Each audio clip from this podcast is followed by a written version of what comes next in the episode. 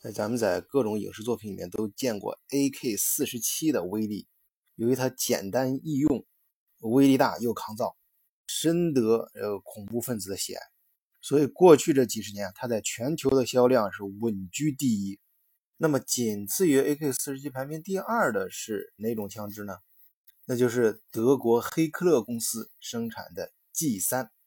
相当于 AK-47 呢，它更精准。而且完美的继承了这德国人产品的特点，只要你妥善保管，啊，你用上几十年没有任何问题。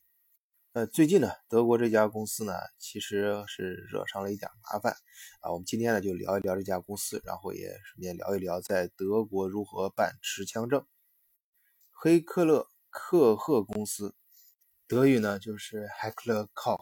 所以呢又简称 HK，呃，德语呢念成哈卡。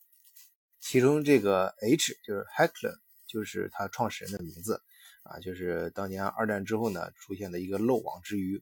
是当初为德国纳粹军队供应这个步枪的毛瑟公司的一名工程师，叫 Edmund Heckler，他把这生产武器的设备啊藏起来，哎，盟军倒是这没没发现啊，他就呃战后呢他就把它弄出来，就就把这设备重新开动起来生产步枪。当然，像这种东西啊，其实啊都离不开国家的呃支持。这这东西当然不可能官方的去说啊，但实际上，你像它就刚刚说的，仅次于 AK-47 的 G3 步枪，当时是作为德国联邦联防国防军的啊标准制式步枪。这款突击步枪啊，你像德国军队在大量使用，所以它一下销量就起来了。那这个军工企业就一下把它扶植起来了。这个公司它生产的步枪还有很多种啊，你比如说我们在电影上经常见的那个端着就比较精细一点的、小一点的啊，那种叫 MP 系列的，像 M MP 五系列冲锋枪、MP 七，呃，还有这个突击步枪，我们说的这个 G 三，还有 G 三十六啊，G 三十六现在最新改进的啊，更更精准。这个公司的 slogan 也非常酷啊，就是说这个是这是个妥协的世界，但是我们不妥协。这种语言呢，似乎就是在暗示你啊，这个要拿起武器啊，武装自己，不要向任何人，不要向罪犯，不要向邪恶势力妥协。呃，这个 slogan 啊，其实它从它这个工厂诞生之初的时候，它就真的是体现它这种，呃，咱咱咱不是宣扬这个某某种主义啊，反正就是它这种特特点。你像它这个，呃，刚才说了，它那个呃，Heckler Koch，它是两个单词嘛。它简称 HK，呃，前面这个 Heckler 是其中一个工程师，就是造武器的工程师。那个 Hawk，啊，那个 Koch 就翻译成科赫啊，就是就是 K 啊的缩写，就缩写成 K 的那个单词，呃，它其实也是一个呃当年毛瑟工程，而且它的级别比较高。二战之后，这个毛瑟工厂这个兵工厂是专门给纳粹供武器，肯定是不能让它存在了，要把它解散。呃，他科赫呢就这是。呃，把把这东西设备跟那个黑客一块藏起来嘛。他他们两个人，当然还有一个工程师叫呃那个科德尔。大家知道，二战之后，本身德国是就做武器都不不允许做。我们在前面节目还讲过，曾经啊，曾经这盟军想废掉这个德国的工业，就根本就不让德国生产工业。但是后来发现不行啊，这个。呃，他处在这个东西阵营这个前线，你这个东东，呃，近近近看近欧西欧占领，就是盟军占领这些地方，你这个要对抗当时的东部阵营，你这还离不开德国。这其其他的国家搞的说一说，一个是地理位置，再一个这个人的素质本身工业基础还是德国比较猛一些。反正各种嗯各种条件吧，当时的各种当时都有当时的原因啊。我经常说这个事情有的时候很难。呃，很难假设历史，反正当时他就把这事儿就给就是不不了了之，反正就给糊弄过去了，然后就重新成立了新的这个公司，就专门生产武器啊，就是就拿这两个人的名字，一个黑克尔，还有一个 Hawk 啊，有赫科赫啊，他们两个人名字拼成了 HK，这个品牌也就诞生了。但是根据这个瑞典就斯德哥尔摩的一家非常呃权威的一家调调研机构，就武器方面的调研机构。呃，就是说，过去十几年全球出产武器最多的国家，呃，你像德国不是最高的，前面还有美国跟俄罗斯，还有法国，呃，排到德国。但是你要知道，德国的它是这是一个以战败国的身份，而且人人口并不多，只有八千万，而且这么小的一块地方，国家面积也不大啊，居然排到这个地位，那是武器产量应该相对数字是应该是相当大的。那关键是人家东西做得好呀，这个第一这个，所以说他们但是就是怎么说呢？这个呃国家他他自己也意识到这样不太对嘛。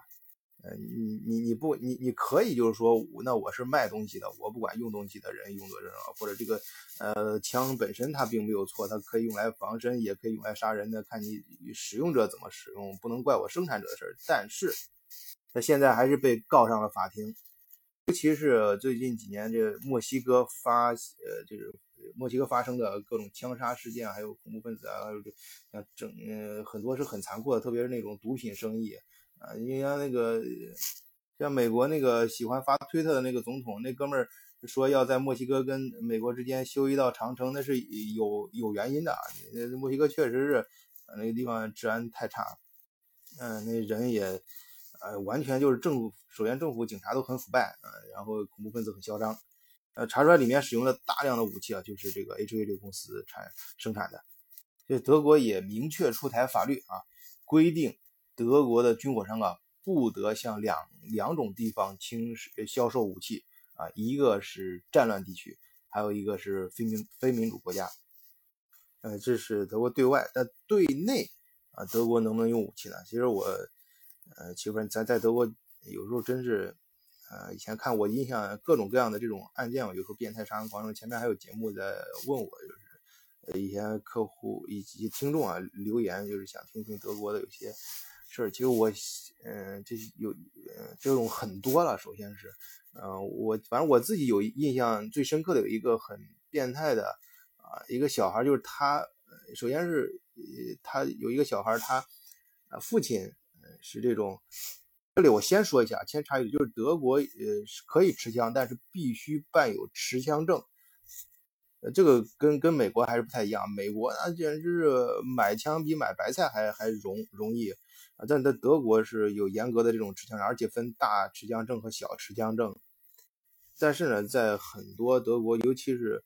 呃一些村庄，就是一些小镇上，都有这种各种的持枪协会啊，经常还在一起打靶什么的。中国人也有自己的持枪协会，这边住华人还不小，规模还挺大的。我看我还在那群里面啊，有三四个群呢，都是五百人群啊，这种呃。经常组织一块儿去打打靶，什么打打猎，我们这个这个就要严格控制。啊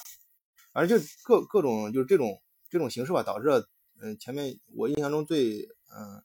就给我印象最深刻的有两个案子是怎么想都想不明白的。一个是呃这个他父亲啊在德国南部一个一个村庄，就是有持枪证经常打靶什么，在一个射击俱乐部，然后他儿子就跟着学会了。然后有一天他儿子可能就是。呃，据说啊，据说当时他是他儿子是非常喜欢那个射击类的游戏，像我们中国人知道那个 CS 什么的这种啊，当然可能现在大家玩魔兽了。以前我们在上大学的时候，很多 CS 什么，然后他儿子玩这东西玩多了之后，就开始呃就就找真人去射啊，上瘾了也不知道。但我不知道这个推理逻辑上成立不成立，反正是报纸上这么说的啊，就是拿着他爸的枪，然后就到校园里面去去去扫射。呃，对，还不是扫射，不是那种那个看那个美国那种校园那种，他是那种点射，就是要显示他的射击的准度。后来他跟警察对峙时候，还居然打死两个警察，我就是射击水平是相当高的，隐约让人有点联想到那个呃二战的最后一批抵抗的纳粹战士，呃青年团那种，真的战斗力很强。如果这个还能够。多少找出一些他当跟他玩游戏有点关系的话，啊，另外一个就完全就找不着为为啥了。就是另外还有一个小孩一个案件印象很深，就是他就是喜欢躲在那个有一段时间躲在高速公路上，就在上面立交桥趴在那儿开始射击，就是立交桥上拉货的车，专门是哪种货车？就是那种拉汽车的那种货货车。啊，就是很很专业的那种，大家在马路高速公路上见到过，就是分两层，然后上面就是各种各样的呃轿轿车啊，那种大卡车的司机，他专门设那种大卡车的司机，而且拿的枪并不是特别可怕，是一就是那种气枪，呃，还是威力比较小的那种，但是打的挺准的，每次都是通过挡风玻璃打过去。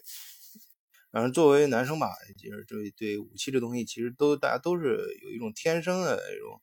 呃，就是想关注啊。我自己第一次在德国的时候，也也就是遇到这东西，也是，呃，就是遇到那种武器店嘛，因为在中国没见过，就是专门卖枪的各种各样的枪、武器的武器弹药的那种店。店铺搞得还挺干净啊，不像是美国，像像美国那种呃电影里面演演的那种啊，小小破屋，或者是那个搞的什么的很肮脏的交易地方那种，人家搞的真是跟那种比那个大超市还干净啊，很漂亮，而且整个无论是外面停车场，呃门面啥的感觉不像是卖军火的，当时那种很高卖很高档的那种名品店啊，呃进去进去之后才是看啊，真是五花八门的各种武器。呃，很震撼，当时第一次去很震撼，看着很过瘾。于是呢，也就打听一下这个持枪证。实际上是这样，一般的我们十八岁以后的德国人呢，或者在德国的居民都可以办一个，先办一个小持枪证。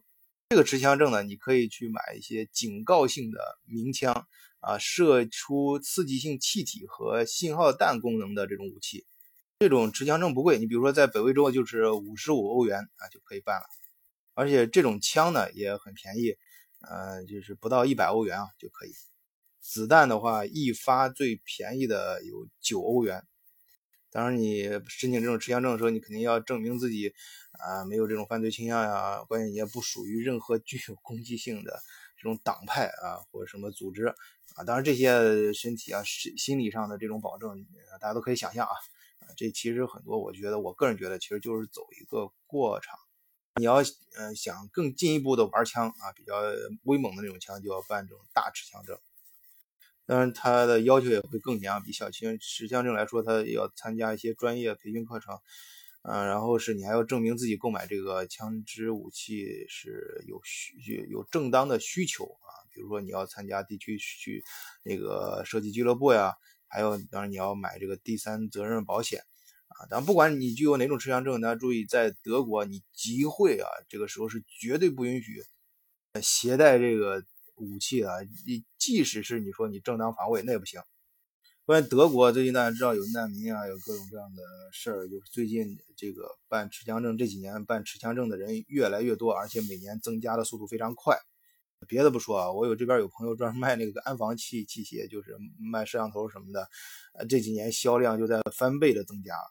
就是说，德国还有欧洲这个治安环境是，至少大家的防范意识是越来越强了。但是你去去买一个枪装在身上，装一个